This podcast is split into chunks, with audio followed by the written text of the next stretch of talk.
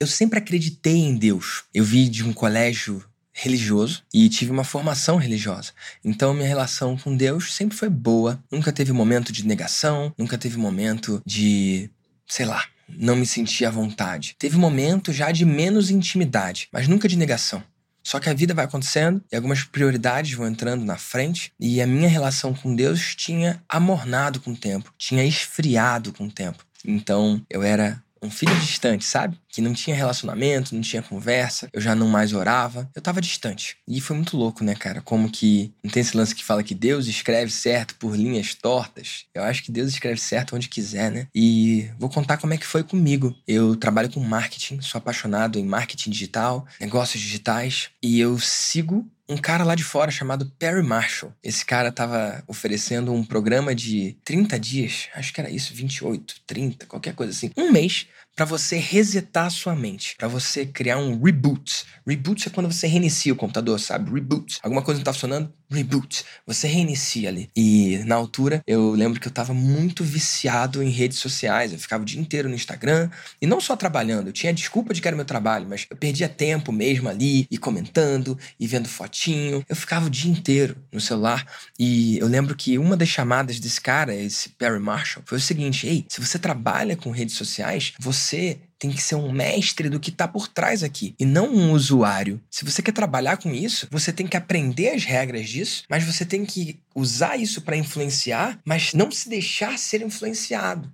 Tá sacando? E talvez você esteja viciado em redes sociais. Era chamada para ele. E eu acredito, ainda a voz dele, né? Eu acredito que se você escolher se desviciar disso, se você fizer um reboot, você vai poder inclusive usar melhor redes sociais, e-mail, o que quer que seja para o seu trabalho como marketing. E eu olhei aquela promessa e falei, nossa, faz sentido, porque eu claramente estou viciado nesse troço aqui. Então eu assinei lá. Então, por 30 dias, 31, sei lá, por um mês, todo dia ele mandava um e-mail com as instruções do dia. E você tinha que seguir. Eu tinha que seguir. Algumas foram mais fáceis de seguir e outras foram mais difíceis, tá? Eu peço aqui um espaço para uma licença poética porque eu não lembro exatamente a ordem dos desafios, mas eu vou falar de alguns que me marcaram aqui. Eu lembro que um dos primeiros desafios foi não acordar e pegar o celular. Eu acordava e pegava o celular. Eu lembro que a primeira coisa que eu fazia, né? Às vezes porque tinha um despertador, mas mesmo sem despertador eu acordava, pegava o celular. Já ia ver se tinha uma mensagem, se tinha alguma coisa acontecendo na empresa, se eu tinha feito alguma venda ou não. Então era assim. E um dos desafios foi: epa, acordou? Sem celular por uma hora. Essa primeira hora é para você. Se você ganhar essa sua primeira hora, talvez você ganhe o dia. Então, se você começa olhando o celular, o seu dia já pode ser sequestrado pelos outros. E eu olhei aquele troço, nossa, foi difícil para mim, tá bom? Mas eu topei o desafio. Outro desafio que ele tinha passado foi de deletar o aplicativo de redes sociais do seu celular. E aí ele falou: tem um adendo aí, se você usa as redes sociais como seu trabalho, você pode deixar, mas não abre em horário comercial. Vai usar só depois das 5 e tal.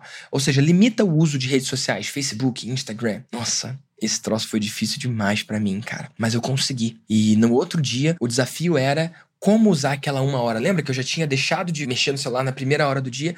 E aí ele começa a instruir coisas que você pode fazer. Então, cada dia ele foi acrescentando um hábito. Um dos hábitos que ele acrescentou foi o hábito de fazer caderno de gratidão, journaling, que eles chamam, né? Diário de gratidão. Então, eu peguei um caderno, inclusive do Harry Potter, adoro o Harry Potter. Aí eu peguei um caderno do Harry Potter e eu anotava as coisas pelas quais eu era grato. Três coisas pelas quais eu sou grato. Então, eu começava o dia agradecendo. Ele falava: não serve o iPad, não serve anotar no celular, tem que ser papel e caneta. E tá bom, eu comecei a anotar ali, né? E aí ele dizia que é porque você, com papel e caneta, consegue estar tá mais conectado do que se for num meio digital. Beleza. E aí eu fazia isso. E aí depois disso, ele falou para eu acrescentar uma leitura. Um dia depois, dois dias depois, sei lá, ele falou assim: olha, nessa uma hora do seu dia, pode fazer exercício, pode fazer meditação, respiração, sei lá. Eu quero que você acrescente pelo menos 20 minutos de leitura. Mas você não vai ler qualquer livro. Você vai ler algum livro que venceu a prova do tempo.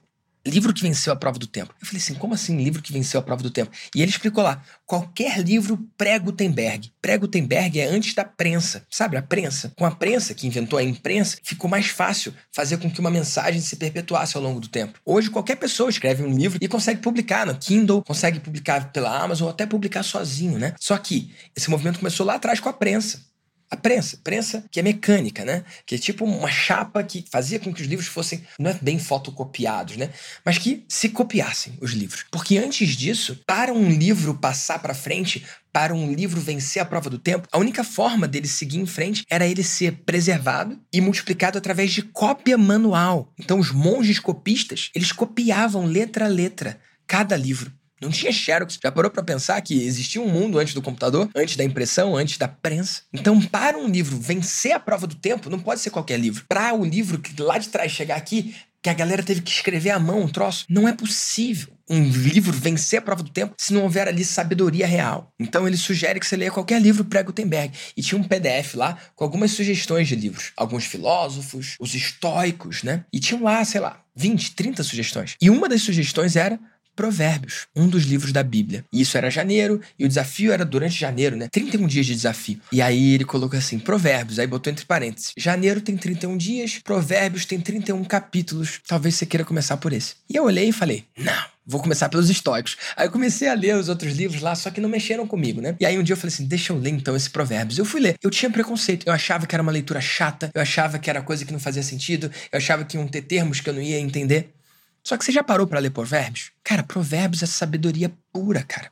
Sabedoria pura. E não é nada arcaico, nada antigo. São coisas aplicáveis no dia de hoje. Então eu comecei a ler. Cada dia eu lia um pouquinho. Cada dia eu lia um capítulo. Então eu começava o meu dia, fazia minha gratidão, depois eu lia provérbios. E aí, sabe qual foi o próximo desafio que ele trouxe? Agora eu tinha que fazer uma pergunta poderosa. Eu tinha que ler meu livro, eu tinha que fazer minha gratidão e depois fazer uma pergunta poderosa para o meu cérebro responder. Então, perguntas poderosas do tipo: como eu posso ser mais presente?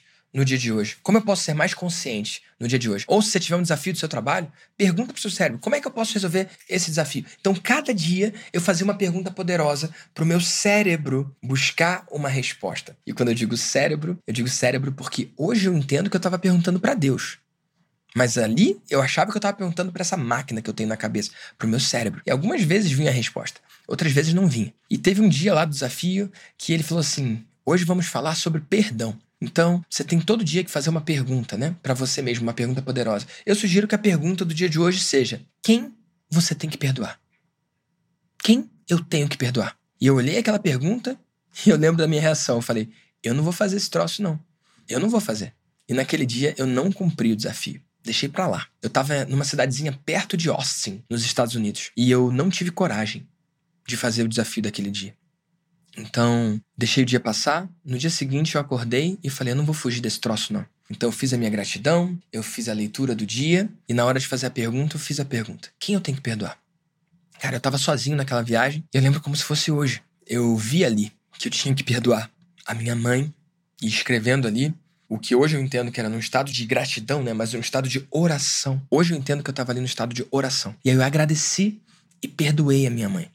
Sacou? Por coisas que ela nem sabia que tinha feito. Depois eu percebi que eu tinha que perdoar a minha avó. Depois eu percebi que tinha que perdoar o meu avô. Depois eu percebi que eu tinha que perdoar o meu pai. Depois eu percebi que eu tinha que perdoar a mim mesmo. Depois eu percebi que eu tinha que perdoar a Deus. Eu nunca tinha percebido até então que eu tava meio distante. Eu achava que não estava, mas quando eu vi ali, nossa, eu tinha que perdoar. Então, ali naquele processo, sozinho, naquela cama de hotel, numa cidadezinha perto de Austin, nos Estados Unidos, eu saí perdoando todo mundo. Enquanto eu perdoava, as lágrimas começaram a descer, e quando eu vi, eu tava chorando e perdoando todo mundo, cara, num processo muito louco, que, cara, só quem viveu algo parecido sabe do que eu tô falando. E foi muito louca a experiência, e no meio de lágrimas, parece que cada lágrima que saía, saía um peso de mim, e de repente eu tava leve. Tava leve, depois de tanto tempo. Saiu de mim um peso que eu nem percebia que eu tinha. Eu refiz laços ali que eu nem percebi que eu tinha rompido. E foi muito louco, né? Porque eu nunca fui exatamente pobre, mas eu lembro que eu ia em livrarias, eu via todos os livros que tinham disponíveis para eu saber qual era o um livro que eu ia poder comprar num aniversário ou quando alguém me desse de presente. Então, eu lembro que eu ficava desejando aquele livro um tempão. Então, eu tinha esse hábito desde criança de entrar numa livraria e ver todos os livros para escolher qual é aquele um que ia ser objeto de desejo para um dia eu poder ter. E eu lembro que eu entrei nessa livraria lá, nessa cidadezinha perto de Austin, e fiz aquilo que eu fazia desde criança, né? Que é olhar todos os livros, né? Hoje, graças a Deus, eu posso ter todos os livros do mundo que eu quiser. Mas eu ainda trago esse hábito, né? De olhar os livros. Eu lembro que eu vi todos os livros daquela livraria, passei por todos os livros mesmo. E lá no final tinha uma estante grande, longa. Longa. E tinha dois lados. Tinha o primeiro lado da estante, eu dei a volta e, e tinha o outro lado da estante. E ali eu tava sozinho, né? E ali eu passei pelos livros que são religiosos, outros livros mais esotéricos. E aí eu passei pelo primeiro quadrante, pela primeira grande estante, depois a segunda grande estante, depois eu virei para ir para outra estante, terceira estante, depois a quarta estante.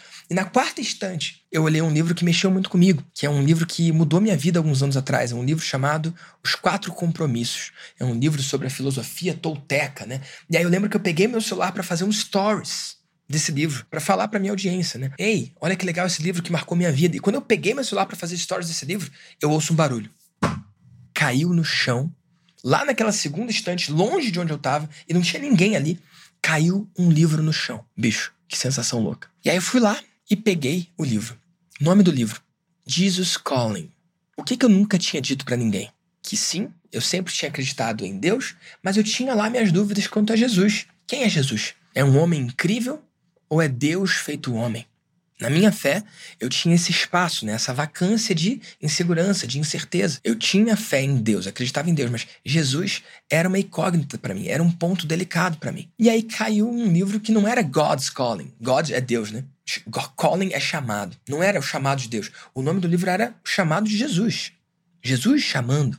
Jesus Calling. E eu olhei aquele troço e, cara, foi muito esquisito. Logo depois daquele momento catártico de perdoar a Deus, perdoar a mim, perdoar meus pais, meus avós.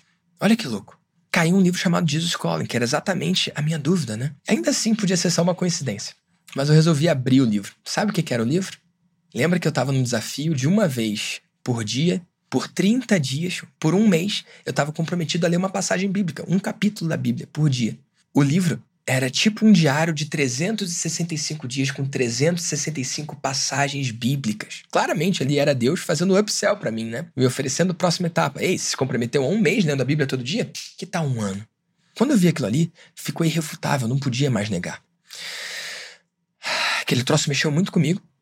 E para encurtar uma história que poderia ser longa, eu lembro que naquela viagem para os Estados Unidos, um dia antes de voltar para o Brasil, eu escolhi ir na igreja. E eu fui, eu já tinha saído de Austin, já estava em Orlando, eu escolhi na Lagoinha de Orlando. E lá naquela igreja, sabe quando você vai e a pregação é exatamente para você? Foi o caso. Eu lembro que no final o pastor fez um apelo, né? Quem aqui gostaria de dizer sim para Jesus como caminho, a verdade e a vida pela primeira vez ou que andou afastado e quer se aproximar? A gente estava em oração, um momento bonito, música rolando. Levanta o braço. Quem quer dizer sim? E aí o que, que eu fiz? Deixei meu braço quietinho para baixo. Eu vou levantar meu braço nada. Eu lembro que eu fiquei quieto ali na minha, não quero levantar meu braço, quero ficar aqui. E ele continuou orando e a música continuou rolando. E aí passou um tempo e eu de olho fechado ali. E aí ele perguntou de novo, cara: quem aqui quer aceitar Jesus como caminho, verdade a vida, seu Senhor e seu Salvador? Ou que andou afastado e agora quer voltar? Levanta os braços. E aí quando eu vi, o meu braço estava para cima. Eu nem sei exatamente como foi aquilo, mas eu levantei. E cara, de novo, para encurtar a história, o que aconteceu daquele janeiro para cá, dois anos passaram, né? Cara, não podia imaginar. Eu tô vivendo o melhor que eu podia viver na minha vida pessoal, na minha vida profissional. Eu tô experimentando mais resultado do que nunca na minha empresa, que mais do que dobrou de tamanho de lá para cá. E eu atribuo todo esse resultado a essa escolha, a essa decisão. E eu estou escolhendo aqui trazer essa história para inspirar você. Eu acredito que muitos empreendedores cristãos têm histórias lindas, cara. Só que talvez não tenham veículo para compartilhar. E foi por isso que eu escolhi criar esse veículo aqui. Para outros empreendedores de bem, outros empreendedores de Deus contarem suas histórias.